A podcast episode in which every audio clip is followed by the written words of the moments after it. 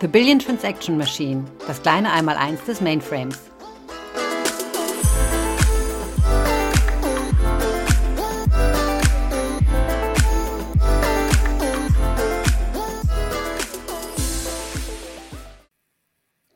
Hallo, liebe Zuhörer und herzlich willkommen zu einer weiteren Folge von The Billion Transaction Machine.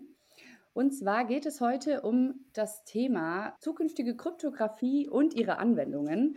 Ähm, ich weiß nicht, ob ihr schon reingehört habt, aber die Katja und der Joachim haben vor zwei Wochen über das Thema Quantum Safe gesprochen. Und unser Thema heute hängt damit zusammen. Ich habe mir natürlich auch einen Experten dazu geholt, und zwar den Silvio. Und ich begrüße dich ganz herzlich zu unserer heutigen Folge. Hi Silvio. Hallo Annalisa, vielen Dank. Ich freue mich auch hier zu sein. Sehr schön.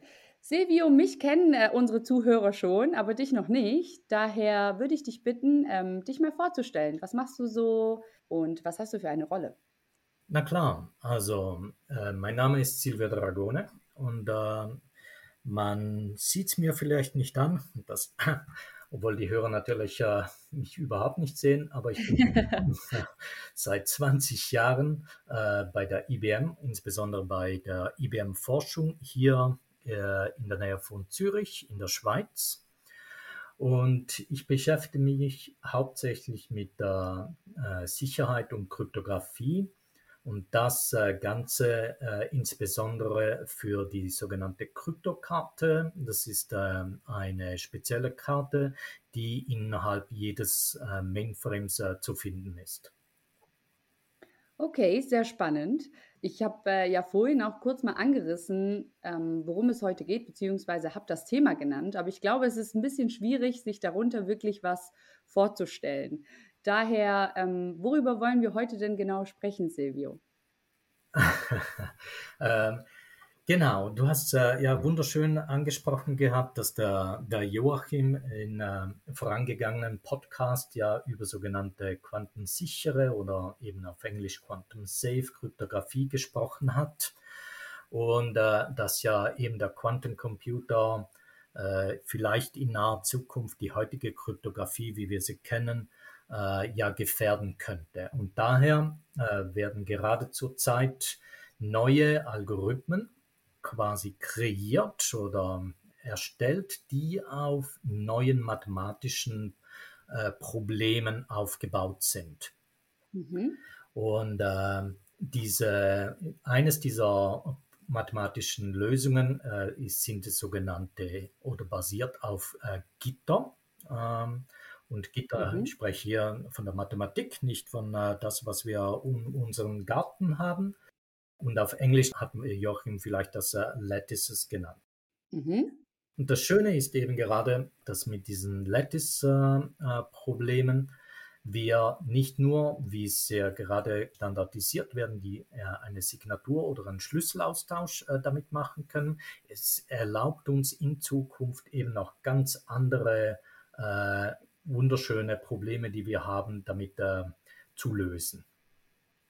Also ähm, ich jetzt als äh, Nicht-Spezialistin, mir würde es helfen, wenn wir hier ja ein paar konkrete Beispiele hätten und die hast du ja bestimmt im Petto, die das, äh, die das Ganze so ein bisschen veranschaulichen. Genau, ja genau. Äh, lass uns doch da mal mit äh, ein paar Beispielen starten und äh, ich würde gerne zuerst äh, einmal mit den sogenannten sicheren Multiparty-Berechnungen oder wie es eben auf äh, Englisch heißt, äh, Secure Multiparty Computation. Und äh, hier geht es wirklich darum, dass, äh, dass wir mit mehreren Parteien abmachen können, was für eine Berechnung wir erlauben auf unseren Daten. Aber die, die Idee dahinter ist dann, dass dann eigentlich die Daten, die wir miteinander austauschen, eben nicht wirklich im Klartext äh, da miteinander austauschen, sondern eben das Ganze verschlüsselt austauschen. Und äh, jetzt ganz konkret, äh, weil das doch, äh, doch zu theoretisch war, nehmen wir an, es gibt die Technologiefirmen, die würden gerne wissen, was quasi der, der Durchschnittslohn äh, ihrer Ingenieure ist. Und Okay. Die äh, entsprechenden HR-Abteilungen haben auch rechtlich miteinander entsprechend ausgemacht, dass sie gerne den Durchschnitt berechnen lassen. Also das heißt, wir haben uns gereinigt, dass die Berechnung der Durchschnitt dieser Gehälter sein wird. Jede Firma verschlüsselt mit ihrem eigenen Firma, also mit eigenen Schlüssel, die entsprechenden Gehälter. Das heißt, dass äh, die Gehälter von der Firma X kann der, äh, das HR von der Firma Y nicht wirklich aus einsehen. Aber es kann dann den Durchschnitt über all diese Firmen, die da mitmachen, äh, berechnen. Mhm. Genau, also das heißt, äh, hier haben wir quasi eine Funktion, die wir erlauben in diesem Raum aber quasi die Daten sind entsprechend individuell verschlüsselt.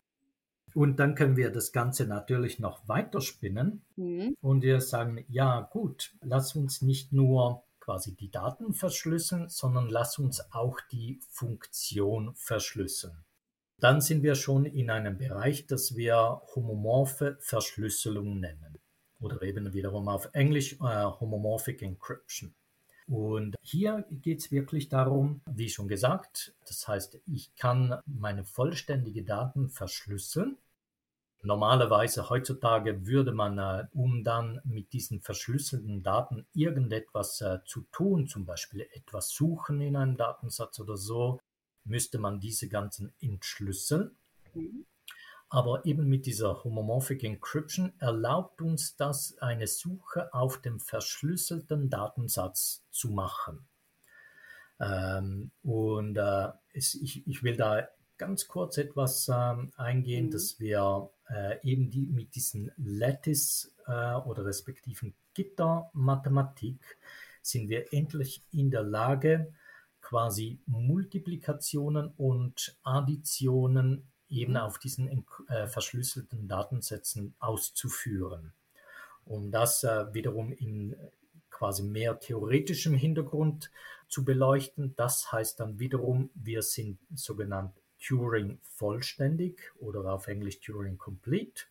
Das heißt, eigentlich las, lassen sich somit sämtlichen Funktionen berechnen, die wir auf einem Computer ausführen können. Das heißt, theoretisch können wir jetzt heute hingehen und alle Daten einfach verschlüsseln und dann das ganze Problem dann homomorphisch lösen. Aber dafür hast du bestimmt auch ein konkretes Beispiel für mich, oder? Ja, genau. Ich meine, das wollen wir nicht alles wirklich überall tun.